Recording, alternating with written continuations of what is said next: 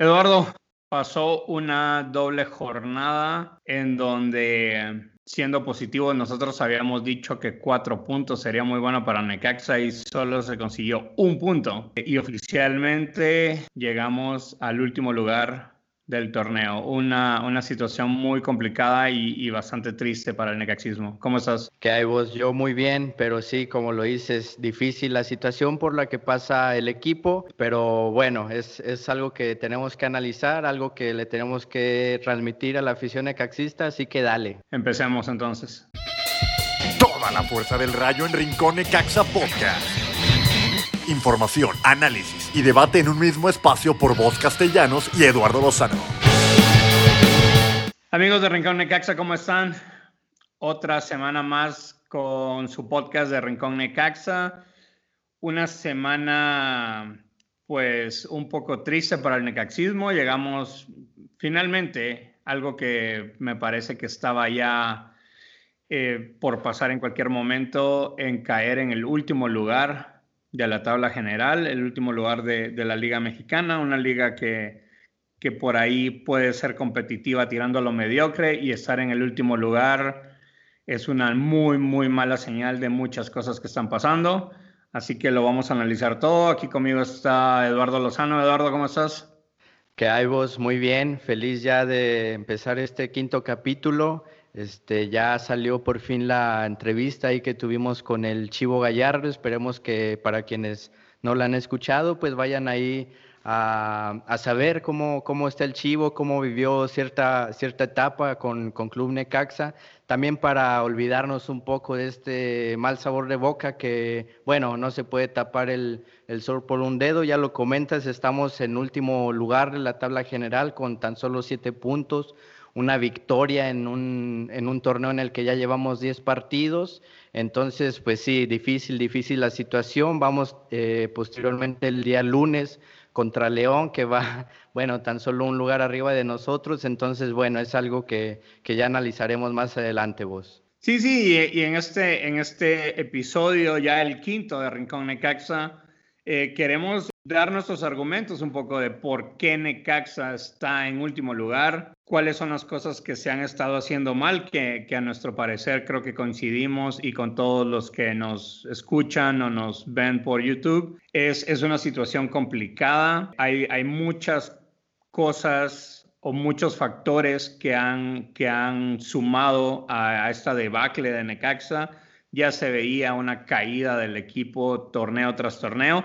Y pues por fin, aquí estamos en último lugar. Eh, todavía me parece que a cuatro puntos del último puesto de repechaje, pero pues hablar de eso en este momento me parece un poco fuera de lugar, eh, tratando de ser positivos, pero, pero, pero no, hay que buscar soluciones porque este problema de Necaxa es, es un problema raíz, es un problema de club. Entonces vamos a tratar de, de analizarlo, dar algunas soluciones y, darles ahí por ahí unos datos que tenemos. Así que eh, sí, una situación complicada, Eduardo. Sí, sí, la verdad, pareciera un, un capítulo solemne y, y, la verdad que no, no es para menos. Necaxa, lo, lo repetimos, este, después de 10 partidos cayó ahora sí al, al último lugar de la tabla, por ahí nada más lo que nos llegaba a salvar un poco es que Pachuca no había ganado ni ningún partido del, torneo. Eh, recién consiguieron su, su, primer victoria contra Cholos, me parece, justo cuando también habíamos, eh, los habíamos enfrentados, cuando ellos seguían en la, en la posición que actualmente nos encontramos. Ahora, ahora nos toca a nosotros y sí, difícil, eh, más que nada por, por cómo se han dado las cosas, ¿no? Ya me parece que va más allá de un análisis táctico, de un análisis técnico, eh, va incluso más allá de la formación que decida poner el profe, más allá de la actitud de los jugadores. Eso me parece que ya a estas alturas ha, ha quedado de lado. Eh, en este momento, bien lo comentas, la, situación va más de fondo, va incluso más allá de, este, de lo que va de este torneo. Eh, la situación de Necaxa no, no, recae en estos 10 partidos que se han jugado, en estos 10 partidos de los cuales se ha ganado uno, se han empatado cuatro y se han perdido cinco. La situación en Necaxa y el último lugar eh, representa, me parece, que una, una mala gestión, ya, ya, lo, ya lo veremos con, con más detalle, pero me parece que uno de los principales responsables y, de donde se vino este adebacle, por así decirlo, es desde que le tomó las riendas este llamado San Román, este Santiago San Román que venía de, Alebrijes, de, Oaxaca, pero aún así me parece que, no, no es alguien idóneo, no es de esas personas de, fútbol. Entonces, no, no, sé, no sé tu opinión, pero al menos a mí me parece que que, desde ahí, desde que él tomó las riendas, viene esta, pues esta baja de Necaxa, ¿no? Sí, sí, y, como bien lo comentas, el, director deportivo es muy responsable de esto que está pasando en Necaxa, pero también que al final es un poco complicado hablar de los dueños o hablar de la parte del negocio en el fútbol. Eh, como periodistas los tenemos que decir, es algo que es lo primordial en el fútbol actualmente tristemente para nosotros que también somos aficionados ya poniéndonos las playeras, no nos gustaría que esto pasara, pero eh, al final eh, las, las, personas que son dueñas de equipos de fútbol están ahí por el dinero, es un negocio, es su patrimonio familiar, es, la manera en la donde ellos trabajan. Eh, entonces no, no me gustaría tanto culparlo a ellos, pero en sí tienen cierta responsabilidad porque al final ellos son los que le dan las indicaciones al director deportivo, que en este caso el director deportivo yo creo que por órdenes de los dueños o no, ha tomado muy malas decisiones. San Román está en el equipo desde septiembre del 2019. Por aquí tengo eh, datos de su efectividad, los partidos que Necaxa ha ganado, ha perdido, que se ha conseguido. Ya lo, ya lo hablaremos un poquito más, pero sí, este, la gestión de San Román, me parece que si cualquiera de nosotros estuviera, estamos con el muy bajo porcentaje de efectividad que tiene San Román en su trabajo, a nosotros ya nos hubieran echado de, nuestros trabajos.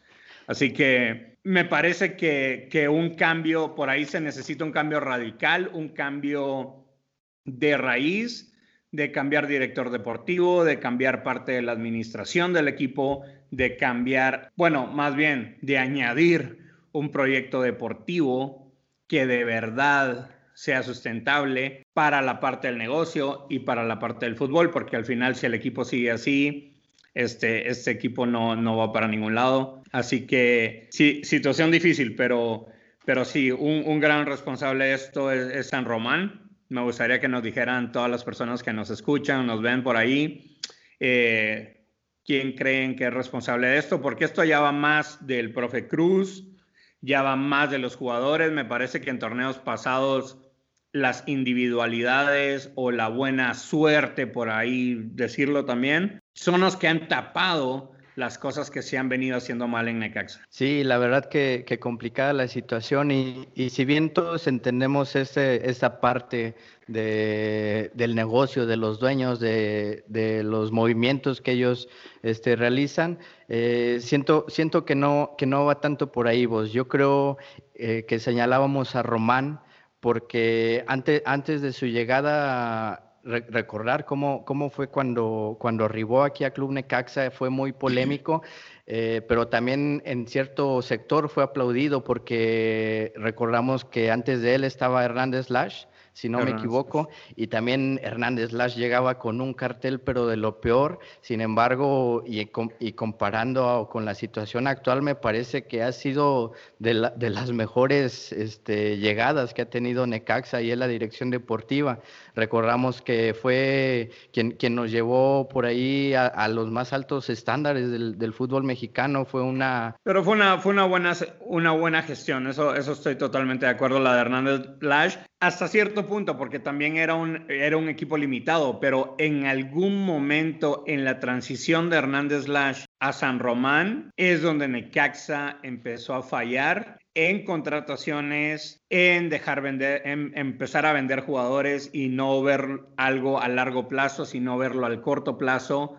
En algún momento esa conexión de traer jugadores que eran muy buenos con Necaxa y al año los vendían, algo empezó a fallar ahí y fue justo en la transición de Hernández Lash con San Román. Exactamente, recordábamos que era incluso muy polémico ese, ese sistema de negocios de traer grandes, grandes jugadores, que, que también hay que, hay que recalcar cuando muchas veces cuando llegaban ese tipo de jugadores que trajo Hernández Lash, llegaban también cuestionados, llegaban sin cartel, llegaban criticados y, al ponérsela del rayo y, empezar a demostrar, bueno, se iban como de los mejores jugadores de, la liga. Entonces, eh, por ahí empezó a, fallar. Recordar también que hubo un tiempo en el que se traía camadas de chilenos que llegaban a funcionar muy, muy bien. Incluso algunos siguen por ahí compitiendo en, algunos otros equipos. Entonces, a pesar de que esa época de, Hernández Lash fue muy cuestionada, fue criticada, nos, nos daba resultados vos entonces es ahí cuando empezamos a, señalar a, Santiago San Román que fue más una llegada por, cierta mitad, ¿no? Que, que, tienen los dueños, que hubo ahí una, una, buena relación con el equipo de Alebrijes, que fue por ahí de donde llegó.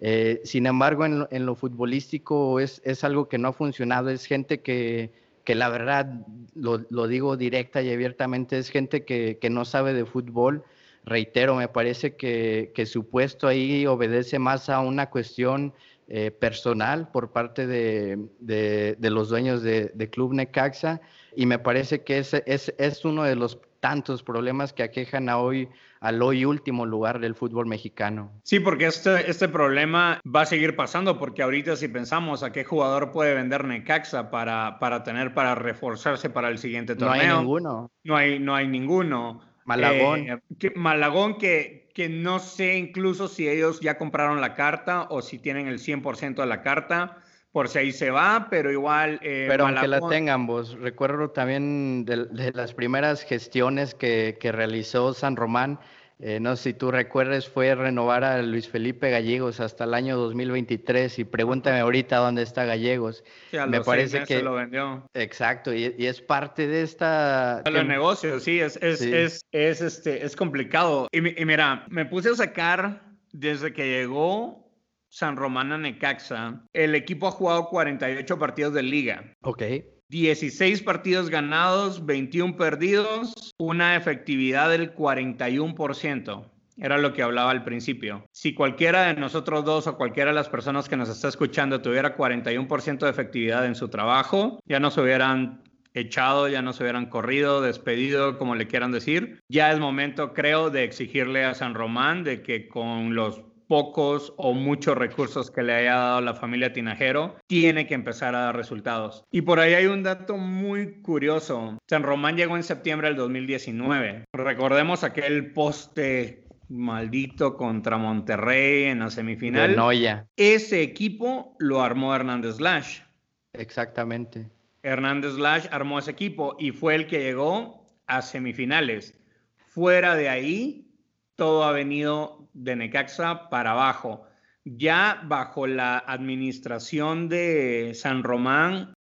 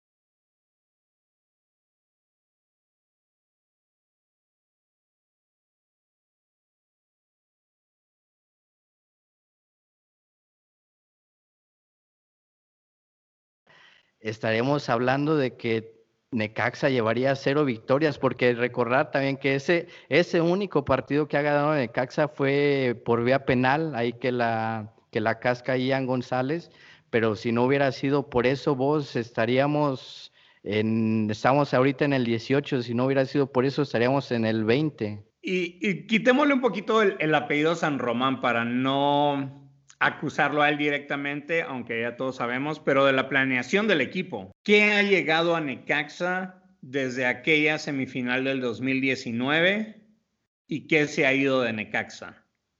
Pues más bien... Muy pocos pues, cambios.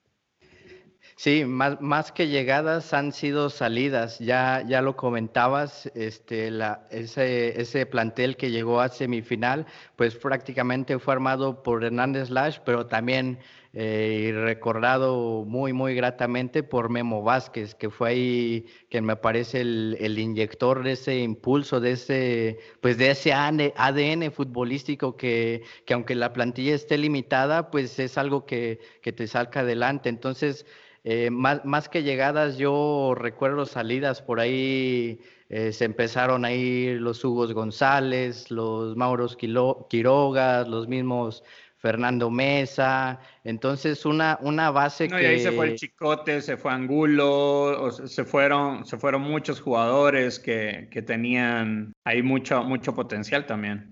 Exactamente, mucho potencial y que ahorita tienen mucho cartel en el fútbol eh, mexicano, el Piojo Alvarado, eh, el Oso González. Entonces, más que llegadas, me parece que hay que hablar de, salidas, que es lo que, pues lo que actualmente no, no nos permite llegar a potencializar un buen rendimiento del equipo. Claro, y es que, y es que el modelo de negocios de Necaxa es comprar barato subirles el nivel o, presentarlos en el fútbol mexicano con un muy buen nivel y venderlos. Y, yo no, yo sinceramente no peleo con eso porque al final es, es parte del negocio y es parte de los jugadores que también les dicen, bueno, te vas a ir a este equipo por un año, vas a firmar por esta cantidad de dinero, aunque sea muy buena, pero si al año te van a ofrecer dos, tres, cuatro veces más de lo que ganas con Necaxa, obviamente te vas a querer ir. Yo no peleo con eso. El problema es que había un momento donde ellos vendían y empezaban a comprar jugadores de igual o mejor calidad. Sin saberlo, para ¿eh? el negocio. Pero Sin saberlo. Hernández Lash con San Román, en ese cambio algo pasó y dejó de ocurrir eso.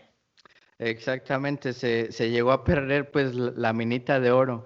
Y, y, te comentaba hace un momento que llegaban jugadores de igual o mejor categoría sin saberlo, porque la verdad que no nos conocíamos. Vos, antes de que llegara aquí Brian Fernández, ¿tú, tú sabías de él? Yo, yo siento que no, yo siento que no muchos lo, lo conocíamos, pero llegó aquí. Quiroga, aunque, aunque haya sido campeón goleador en Chile, nadie lo conocía porque jugaba en un equipo muy chiquito en Chile. Exactamente, entonces llegaban sin saberlo y, me parece que hasta cierto punto San Román lo intentó, yo creo que eh, sin conocer, pero yo siento que él como que pensaba que trayendo cualquier jugador eh, iba, iba a poder realizar la misma, pues el mismo modelo, ¿no? Recuerdo por ahí también que llegó... Eh, Diego el Puma Chávez, que llegaba de Veracruz, pero eh, llegaba también con ese cartel de que nadie lo conocía, de que todos pensaban que iba a potencializarse y se fue por, por la puerta de atrás. Y eso por, por mencionar alguno, en, en, el, en la misma plantilla actual me parece que tenemos varios así, jugadores que, que, él pensaba que llegaban con poco cartel y que aquí se iban a potencializar y la verdad es que no ha pasado nada. Puedo mencionar por ahí a Cuña que por fin debutó, puedo mencionar a Bella que, que tampoco lo hemos visto, puedo mencionar al lesionado Aguirre que, que pues mucho menos lo hemos visto. Y bueno, esto lo comento solo para contextualizar que yo siento que él piensa o que la dirección deportiva piensa que por nada más por traer a cualquier tipo de jugador ya van a, tener el mismo eh, resultado que han tenido con jugadores que han llegado a Necaxa sin cartel. Sí, y, a mí me parece que uno de los errores más grandes y, y que por ahí me atrevería a decir que fue donde se perdió toda credibilidad para un proyecto deportivo y donde de verdad empezó una debacle, una crisis de Necaxa, fue con la salida que tú lo mencionabas de Vázquez en la dirección técnica. Sí, cuando él sale de la dirección técnica, las cosas empezaron a cambiar, empezaron una muy pésima idea traer a Alfonso Sosa de regreso. Alfonso Sosa no es un técnico de primera división, con todo el respeto que me merece. Él es un director técnico de ascenso, es muy bueno para eso. Lástima que la liga de ascenso ya no existe, pero es muy buen entrenador para eso. Y ahorita tener al profe Cruz que vino al quite, pues, pero que él es el menos culpable, creo. Desde ahí me parece que, que el proyecto de Necaxa empezó a caer y al final llegamos a la misma dirección deportiva, que no supo cómo negociar, cómo mantener, cómo tener contento a un entrenador como Memo Vázquez para que siguiera en el equipo de Necaxa, porque al final ya vemos lo que pasó con Memo Vázquez. Se fue al San Luis, no hizo nada, lo echaron y al final hasta se quedó sin trabajo. O sea que no hizo bien su trabajo San Román desde ahí, desde dejarlo ahí, no lo hizo bien. Y ahora, bueno, podemos hablar de, de muchas otras, otras cosas, pero entrando a este torneo donde vamos en último lugar, decime un refuerzo. Refuerzo un refuerzo es una persona que llega para mejorar, lo que ya estaba. Un refuerzo no hay en Club Necaxa. Me parece que ahí lo, más rescatable es lo de la llegada de Malagón, ¿no? También recordar un poco ahí por, por qué se, se, dio por la salida de Hugo González. Sin embargo, bueno, yéndonos un poquito atrás, difiero ahí un poquito, me parece. Idea de haber eh, traído a Alfonso Sosa no, no fue mala. La ejecución al final obviamente lo fue. Sin embargo, me parece que en ese momento, al llegar y, darle su segundo aire en Club Necaxa, un, un, equipo que él consideraba su casa, me parece que, que, la idea en sí no, no fue buena, ya que no, pues Alfonso Sosa la verdad que tenía todo puesto tenía, ya, ya no tenía problemas de descenso, tenía un plantel que se pudiera, pudiera llegar a haber adaptado a, sus necesidades, al final no lo fue, pero en sí la, la idea no, no, no, me parece mala. Por ahí es donde... Pero es un técnico muy amarrete, un, un, técnico que no salía a jugar, que no, que no gritaba, que no... Tal vez eso, esa era la percepción por por, por, las circunstancias en las que había vivido sus, sus anteriores equipos, ¿no?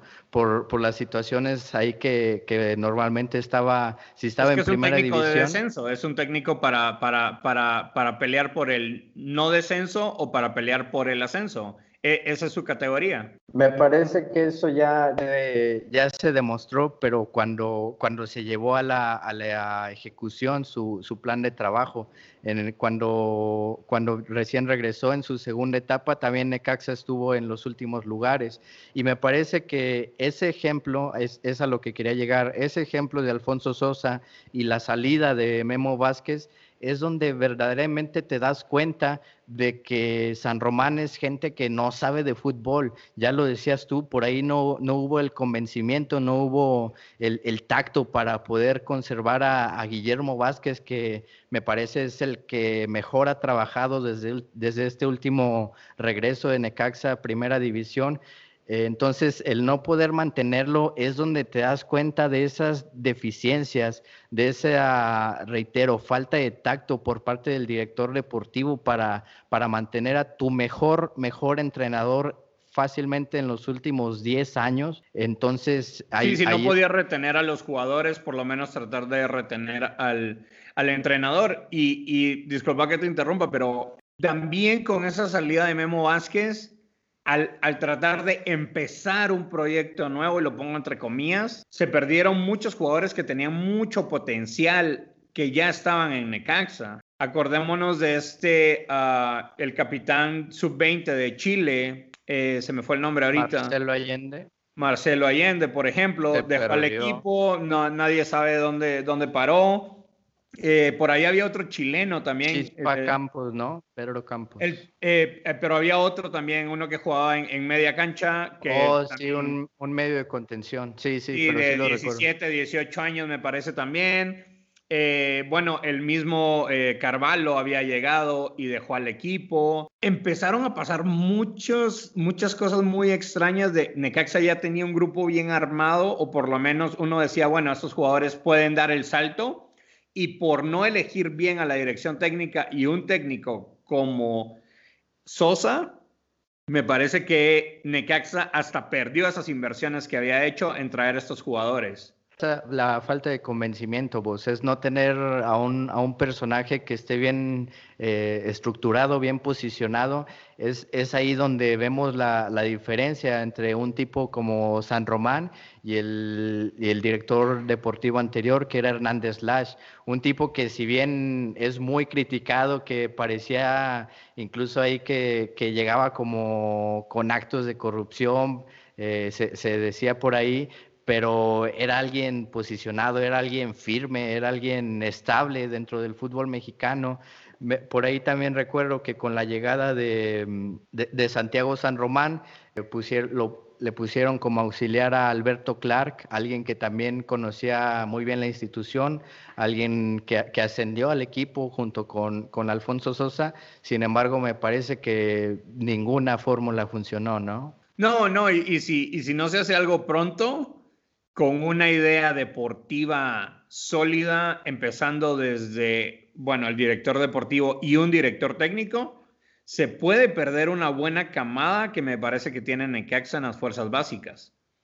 Hasta eso se puede dar. Entonces, si yo fuera parte de la familia Tinajero, parte de los dueños de Necaxa, yo pensaría mucho en qué está pasando, porque al final, como lo hemos dicho, es un negocio, pero si este negocio no empieza a dar frutos y empieza a perder, aparte de la pandemia, de la crisis económica mundial que se está viviendo, de, de muchas situaciones, esto puede complicar muchísimo más a Necaxa si no se trabaja bien. Exactamente, y es, es, algo que esperemos llegue a ser, a resultar positivo dentro de, de toda esta situación y de toda esta problemática en la que vive Necaxa, pues estar en el lugar 18 del fútbol mexicano, eh, al menos algo pues siento que tiene que dar, que es al menos que, los de arriba volteen a ver a, pues al equipo, ¿no? Que, que se enciendan por ahí ya las señales de alerta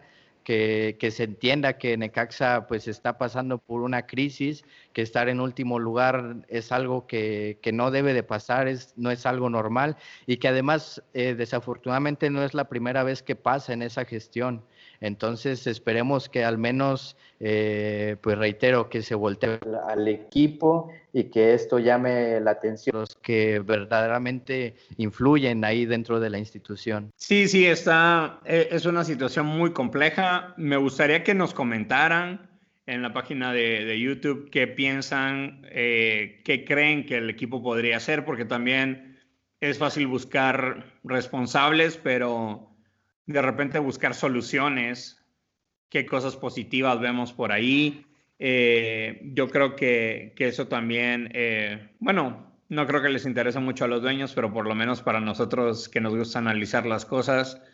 Eh, sí, al menos saber de, dónde se, se, origina esto y recordar que, bueno, todo este, este debate, esta situación eh, surgió por la última jornada doble, que recuerdo que hace un par de capítulos, o si no es que el capítulo anterior, eh, mencionábamos que esta jornada doble iba a servir precisamente para saber si lo que estaba pasando en Necaxa es, era simplemente un, un bache, era una mala racha, eran desconcentraciones puntuales que no permitían que se dieran los resultados o como, como fue el caso, para comprobar si verdaderamente este es el Necaxa que tenemos, si verdaderamente este es el Necaxa que no tiene idea futbolística, que no tiene un rumbo, que no tiene ni siquiera una, una estructura o un proyecto deportivo, que me parece que es lo que actualmente vemos y, que precisamente es lo que nos deja esta jornada doble. Tienes eh, seis puntos por disputar en un lapso de no más de cinco días y solamente consigues uno este, jugando un segundo prácticamente solo recuerdo si acaso seis minutos buenos del equipo, eh, seis minutos de 90 que, que, se disputaron, es lo que, lo que nos arroja esto. Y, todo el empate y el, el, punto, déjame que te interrumpa, el, el punto que se consiguió fue en casa, con público, ante el último lugar en ese entonces del torneo y se pierden los tres puntos en el último minuto del partido. En los últimos cinco minutos. Entonces, eh, me parece que estos dos últimos partidos contra Pachuca, que bien lo comentas, era el último lugar sin ningún partido ganado. Aunque bueno, ya, ya ahora recordamos cómo fue también el único partido ganado de los Rayos, que de eso a nada, pues hubiera la verdad preferido nada ese, ese, ese triunfo tan, tan insípido y posteriormente jugando contra un rival que, que viene más embalado, pues nos volvió a, a la realidad, ¿no? Porque esa era otra de las cuestiones. Eh, que, que, Necaxa había empezado el torneo jugando contra equipos de los denominados fuertes. Recordamos eh, por ahí los partidos contra Tigres, contra el mismo Cruz Azul, contra Monterrey, que decían, bueno, decíamos, bueno, este Necaxa tiene un plantel limitado, pero también está jugando contra estos equipos. Hay que darles chance, hay que darles oportunidad, por así decirlos, y esperar a jugar contra los equipos eh, más débiles para ver el verdadero eh, potencial de Necaxa. Pero bueno, eh, salió la verdad que todo lo contrario. Ya jugamos contra Puebla, que es uno de los equipos que en, el papel pensábamos que no traía nada, jugamos contra Pachuca, que si bien eh, siempre ha traído una buena estructura en este último torneo, pues ha ido también muy mal y tampoco se ha podido demostrar nada para los rayos. Y ahora eh, por ahí nos comentaban en YouTube, me parece, que separaba el fútbol mexicano para el preolímpico y no. El preolímpico empieza, empieza eh, la semana que viene, el 18 me parece que es el primer partido de México. Y Necaxa tiene dos partidos esa semana. Tiene partido el lunes 15 contra, León. y de ahí el 19 eh, viernes contra Juárez. Eh. Yo creo que esos dos partidos, eh, nuestro mejor jugador, Luis Ángel Malagón, no va a estar. Seguramente él va a estar en el preolímpico. Él debería de ser, yo creo, en mi opinión, el portero titular de México en las Olimpiadas, si es que se, logra clasificar.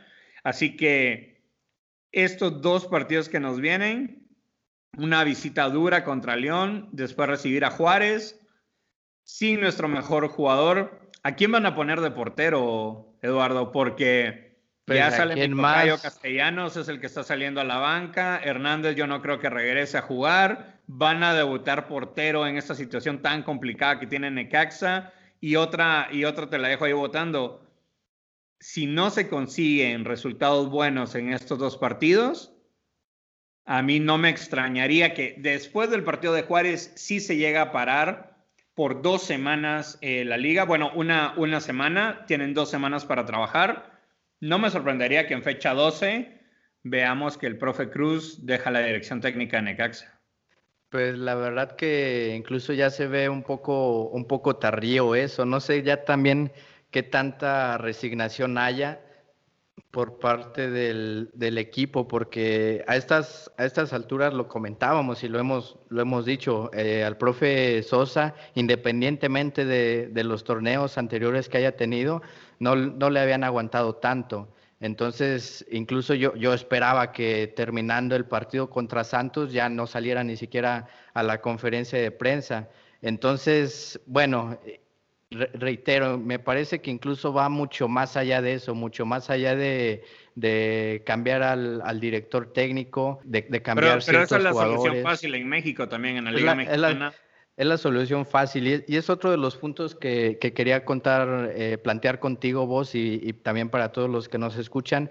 ¿No, no sientes que también cierta parte de, estos malos resultados de, de, Necaxa en los últimos torneos, sobre todo en este y en el anterior, este, han sido por el formato mexicano, por este nuevo formato de que 12 equipos pueden este, entrar por la contienda al título. Lo, vimos claramente el torneo anterior, con cinco victorias al final del torneo, porque reitero, si no hubiera sido por esas cinco victorias que, que consigue el profe Cruz, Necaxa hubiera tenido un torneo peor eh, al, que actualmente el, el no entrar al repechaje en México ya es un, es un torneo muy malo para cualquier equipo porque 12 de 18 equipos pasan. Exacto, pero ¿no crees que así como mencionamos a San Román o mencionamos ciertas salidas de jugadores o incluso eh, que se rompe el vestidor, ¿no sientes también que por ahí Necaxa se, al, tener este, estos planteles tan, justos, se eche a sus, a sus laureles perdón, y sientan que, no, pues no importa, al final me repongo y aunque sea entro a repechaje. ¿No sientes que también sea un factor determinante para esta mala racha de Necaxa? Sí y no. Sí, porque la liga apoya un formato mediocre donde teniendo cinco triunfos seguidos, aunque no hayas hecho nada en el resto del torneo, te da una chance a quedar campeón. Pero tomando en cuenta esto, una de las razones por las que tal vez no saldría, eh, no saldría de la dirección técnica el profe Cruz es porque no hay descenso. No hay descenso, Necaxa no está metido en, en problemas de pagar multas ni nada ahorita. Entonces, mejor dejarlo, ver qué sale, tratar de rescatar lo que sea, aguantar la crítica de todos los aficionados, de la prensa, del mal momento de Necaxa y, seguirle. Eso es lo que lleva el sistema muy mediocre que tiene la Liga Mexicana. Sin embargo, me parece que a pesar de que es un torneo muy mediocre, Necaxa se está comportando como un equipo mucho más mediocre para la liga mediocre en la que participa. Exactamente. Y, ahí es, donde para e, eso es como mi molestia, porque al final quedan siete partidos por disputarse Quedan cuatro partidos de local, tres de visita.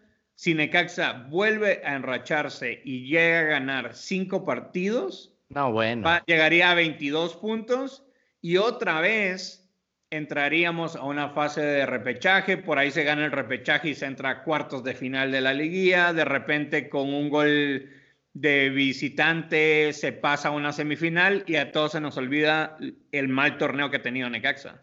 Exactamente, y es ahí donde nos lleva a todos, o sea, nos lleva entre eso mala gestión a, los aficionados, a quienes lo analizamos, porque me, parece, pues es, es, lo que quería tocar, que el sistema del fútbol mexicano está, está realizando que los equipos hagan este tipo de papeles, haga que al menos hasta la jornada 10 en la que actualmente nos encontramos, los equipos no hagan absolutamente nada. Y Necaxa es parte de ese problema, de este sistema del fútbol mexicano.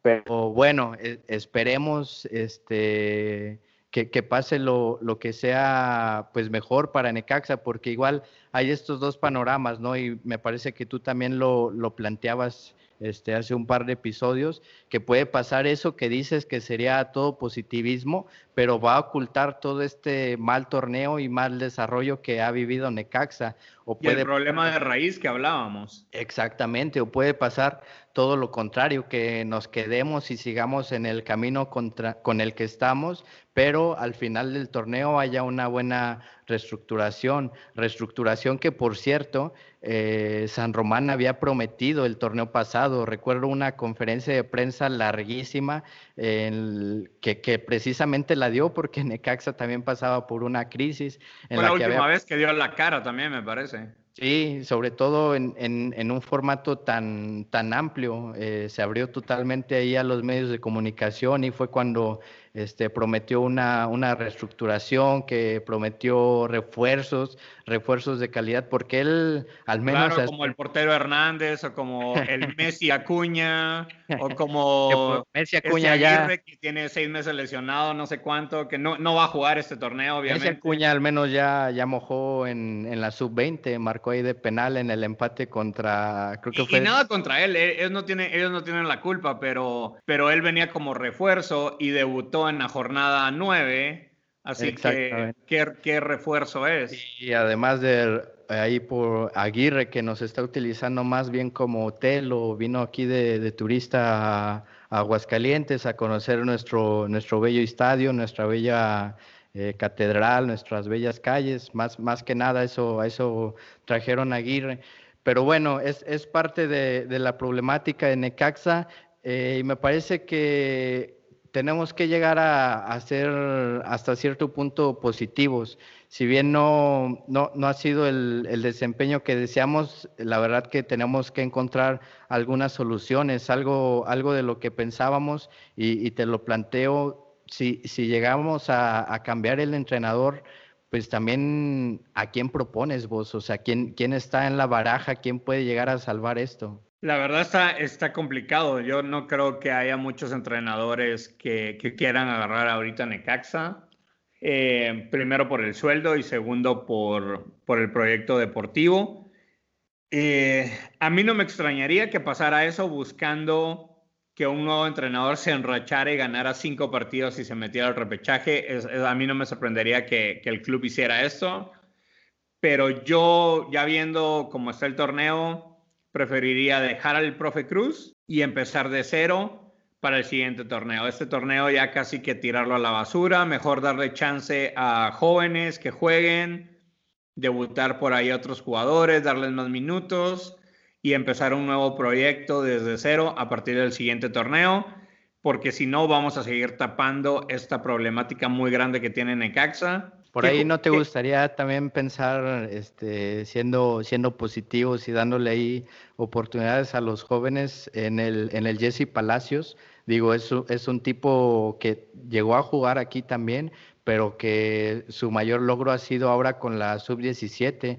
Ha descubierto ahí los talentos y sobre todo los ha llevado a una final, que por cierto perdieron contra Puebla, pero estuvieron por ahí en los primeros planos. Pero yo pensaría que si él está haciendo un buen trabajo ahí, mejor dejarlo donde él está haciendo un buen trabajo, porque al final va a entrar al quite a cuatro, cinco, seis partidos donde el equipo está caído anímicamente, donde los jugadores no están, donde no hay una idea de fútbol, ¿para qué quemar a un chavo dándole su primera oportunidad en estas circunstancias? Eso, eso es, es lo que me parecería a mí como lo, lo no ideal. O traer a, de repente ahí a, ¿quién te gusta? Becerril, traer a Ivo Basay, traer a No, no, ya estás hablando con el corazón, vos. Hay que hablar con, con la cabeza y luego con la boca. Traer, traer a, un, a, un, eh, a un exjugador así que ya es entrenador ya, para cuatro o cinco partidos, para mí no vale la pena, pues. Ya lo han hecho, vos. Recuerdo a Picas de Becerril, creo que estuvo ahí de auxiliar cuando jugamos la Libertadores. Recuerdo a Guinaga, un tiempo estuvo de, de director deportivo, me parece cuando recién habían eh, llegado los rayos aquí a Aguascalientes, ya lo han hecho, pero me parece que hay que, hay que pensar más este, con la cabeza, diciéndolo con todo el respeto, con respetando a las leyendas que son, a, agradeciéndoles. A mí no me gustaría verlos, para aclarar, a mí no me gustaría verlos como entrenadores. Solo digo que si se siguen ciertos tipos de modelo de fútbol europeo, de repente que el Barcelona trae a, exjugadores o el Chelsea o el Milán o etcétera. Si quieren seguir un modelo de traer exjugadores como entrenadores que conocen la institución, que sienten la playera, en estas condiciones yo no los traería.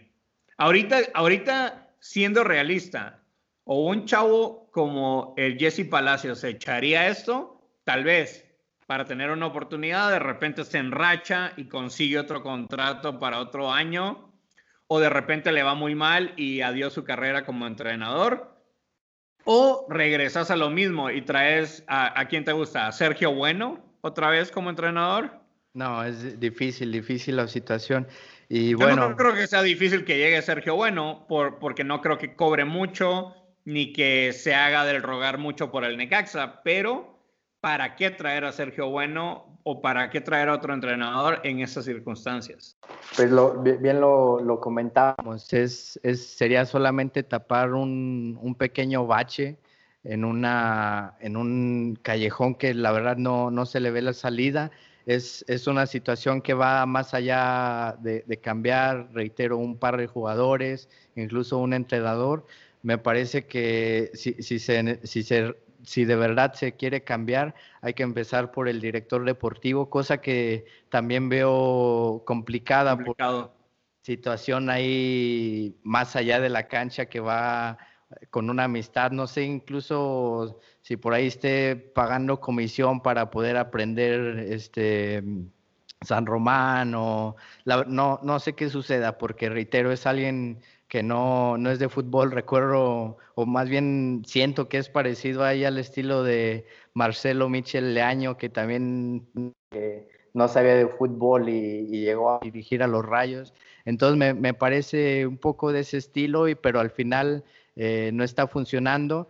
Y, reiteramos, esto se puede ver de dos maneras, que al final Necaxa Necaxa, perdón, se pueda llegar a enrachar y conseguir algo en el repechaje o que la situación se mantenga así, lo cual al final del torneo sería positivo ya que se verían los malos resultados y, habría una reestructuración total.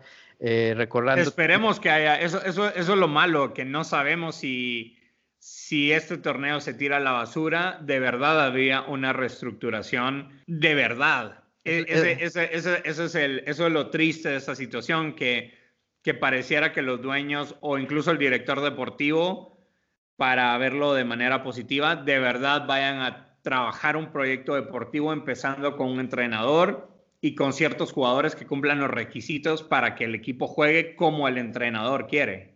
La verdad que sí es, es una incertidumbre con esta directiva, la, la seriedad que le puedan llegar a meter, pero me parece que hay dos ejemplos muy claros en lo que en lo que esta situación ha pasado.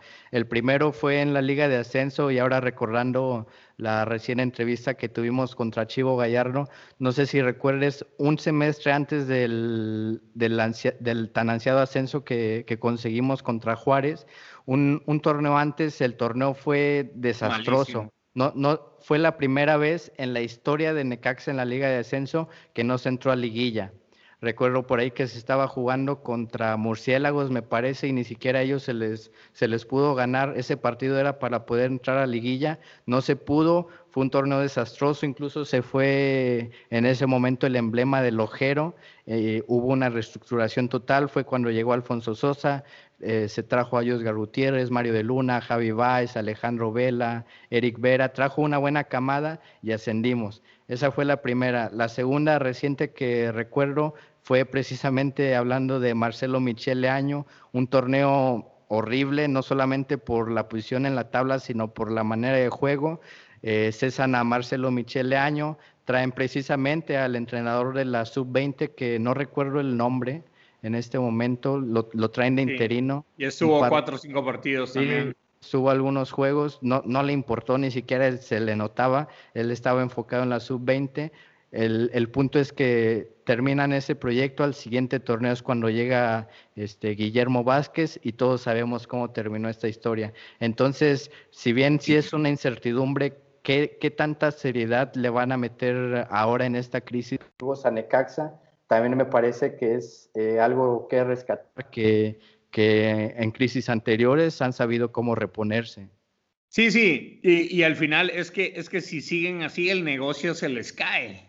El negocio se les va a caer. Si, si, si, si, si el equipo sigue así, si el club sigue así, el negocio se les va a caer. Entonces, esperemos que sí haya una reestructuración de fondo y que sí regresen a Caxa, aunque tengan este modelo que a la mayoría no nos agrada, en sí de estar cambiando jugadores cada seis meses, cada año. Pero que, funcione. Que lo hagan, pero, pero que lo hagan invirtiendo, que lo hagan, que reinviertan lo que venden y que, y que funcione otra vez como ya había funcionado, ya, ya probó Necaxa que lo puede hacer. Esperemos que lo sigan haciendo. Y mira, ya dejando un poco este tema, eh, sigo insistiendo, me gustaría mucho saber la opinión de, de, todas las personas que nos siguen ahí en redes sociales, en, Spotify, en, la aplicación de podcast de Apple, en YouTube, que nos digan qué piensan, qué, qué, cuál es su sentir después de esto. Y no tanto este torneo, pero, pero en sí todo lo que se ha venido manejando en Necaxa desde los últimos dos años por ahí, todo pareciera que vamos en caída libre. Y ahorita literalmente eh, tocamos fondo, jornada 10, último lugar del torneo jugando no muy bien, no teniendo ningún referente, no teniendo un director deportivo que dé la cara, no teniendo un director técnico que, que se vea que, que está buscando soluciones. Así que que, no, que nos cuenten. Y antes de despedirnos, que nos los han pedido mucho también en redes sociales, es hablar un poquito de Necaxa Femenil. Ellas también juegan en Rincón Necaxa Podcast. Siempre tocamos un poco el tema, pero por fin, Eduardo, las centellas consiguieron un triunfo. Y eso es algo para mí, es algo de aplaudir porque yo siempre he criticado que al equipo no le dan el apoyo y no ha tenido los recursos necesarios desde dirección técnica, desde jugadoras, desde el apoyo a las jugadoras que están. No hay tampoco un proyecto, es un reflejo, pero casi igual a lo que es el Necaxa masculino, pero a una escala un poco incluso más abajo, yo creo. Entonces yo sí celebro esa victoria de las centellas porque cada vez están jugando mejor y cada vez se les ve mejor idea futbolística. Sí, no, no, tampoco me las hundas así comparándolas con el equipo femenil. Al menos este, en este último partido de las dirigidas por Leo Álvarez, me parece que, que se vio una mejoría.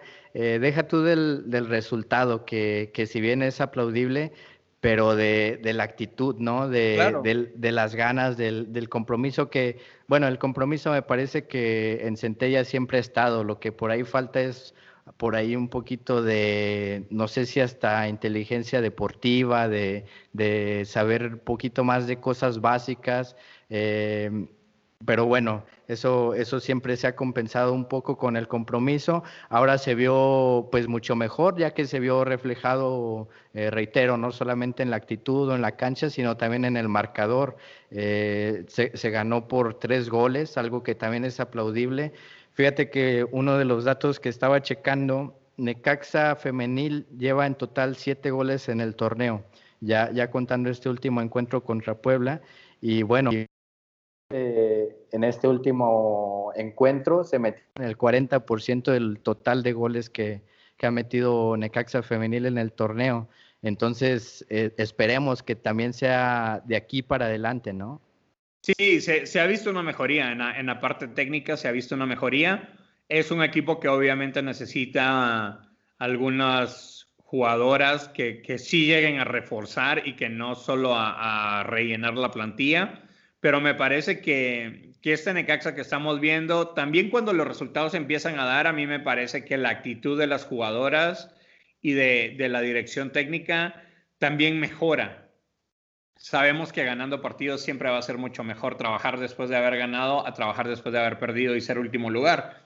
Entonces, cuando los resultados empiecen a dar, me parece que Necaxa Femenil eh, puede, puede empezar a crecer desde aquí. El problema es que si ahorita, como se manejan las direcciones deportivas de Necaxa, que lo estamos hablando, si ahorita se dejan ir a 10 jugadoras, en vez de traer jugadoras iguales o mejores, se empiezan a jalar chavitas de otras categorías o de otras divisiones o de otros clubes chiquitos, no se va a llegar a ese objetivo. Entonces, Tal vez no le haga falta mucho a Necaxa Femenil para que sea por lo menos un, un equipo competitivo. Yo no hay, hay equipos muy buenos en México como Tigres, como eh, Monterrey, América, Chivas, que sí le invierten. Yo, yo no pido de repente que el equipo sea campeón, aunque me encantaría que fueran campeonas. Yo no pido eso ahorita, sino que por lo menos compitan. Y ahorita ya están compitiendo mucho ya están compitiendo bien, ya no son esas goleadas de todos los fines de semana que veíamos, ya, ya, ya están teniendo una idea y ojalá la dirección deportiva, el club, los dueños vean esto como algo positivo y de verdad le inviertan un poquito, porque yo creo que no les falta tanto para llegar a ser competitivos. Sí, esperemos que sí. Me parece también eh, rescatable lo del nuevo entrenador Leonardo Álvarez. Eh, eso, eso también me pareció muy valiente, dejar ir a una, a una gran entrenadora como lo fue Fabi Vargas. Es, es algo, pues, hasta cierto punto aplaudible de, la directiva, porque eh, Fabi era, era, una conocedora de fútbol, sin embargo, pues lo, los resultados no se le daban y haberla cesado y, dejar a, Leo Álvarez me parece algo rescatable, pero bueno, eh, sí, sí es bueno esta, esta última victoria, es buena esta mejora de actitud. Eh, estaría bueno, como bien lo comentas, mantener una base para llegar a ser un equipo competitivo. Sin embargo, pues más allá de eso, la verdad que los resultados este, siguen prácticamente igual. Necaxa femenil está en el penúltimo lugar de la tabla general con solo uno ganado, dos empatados y seis perdidos. Entonces, pues también un, fiel reflejo, aunque eh, por ahí, como lo comentaba al principio de esta sección, eh, le meten un poquito más que el fútbol, bueno, que el primer equipo varonil. Eh, por eso no, no, quería hacer tanto la, la, comparativa, porque pues sí le meten al menos más, más garra, más amor al, a la playera. sin embargo, reitero, los resultados siguen siendo prácticamente iguales al inicio de su historia, ¿no? Sí, sí, la, la diferencia que yo decía es que al final, en vez de perder 5-0 un partido, ya lo pierden 1-0 y, y, generando oportunidades o, o, o, por lo menos tratando. Eso, eso es lo que se me hace rescatable a mí de, de, de ese equipo y, que yo aplaudo porque también no tienen la, las mismas facilidades que tiene el equipo este, varonil Incluso me atrevería a decirte que no tienen ni siquiera las mismas facilidades que una sub-20 o una sub-17. Te aseguro que el equipo femenil es el, como el que está hasta abajo de prioridades de Necaxa. Y bueno, cada quien lo maneja como sea. Yo no lo vería así. A mí no me gustaría, si yo fuera parte de la directiva, yo no lo tendría así. Yo tendría a todos de una misma manera. Eh, pero yo creo que con un poquito de apoyo podemos empezar a ver mejores resultados y, qué bueno por, por Leo que, que, está funcionando esto y que Necaxa de verdad trabaje un proyecto de un equipo femenil basado en las cosas buenas que estamos viendo con este entrenador y con las jugadoras. Exactamente, sí sería lo ideal, pero la verdad si ni siquiera eh, le pueden invertir o, prestar esa atención que, todas las categorías necesitan al primer equipo, difícilmente lo vamos a poder ver reflejado en, en las categorías femeniles. Es por eso que rescato, reitero lo de, lo de Leo Álvarez, porque además el sistema que él, que él está aplicando de competencia se me hace muy interesante. No sé si has visto la, las últimas alineaciones o los últimos encuentros, pero se le ha dado rotación al plantel y eso al menos en este último encuentro contra Puebla eh, se, vio, se vio reflejado, reitero, en el resultado. Al menos en este, en este último encuentro dejó de lado a jugadores que, jugadoras, perdón, que han sido incluso hasta fundamentales en la historia de Necaxa femenil.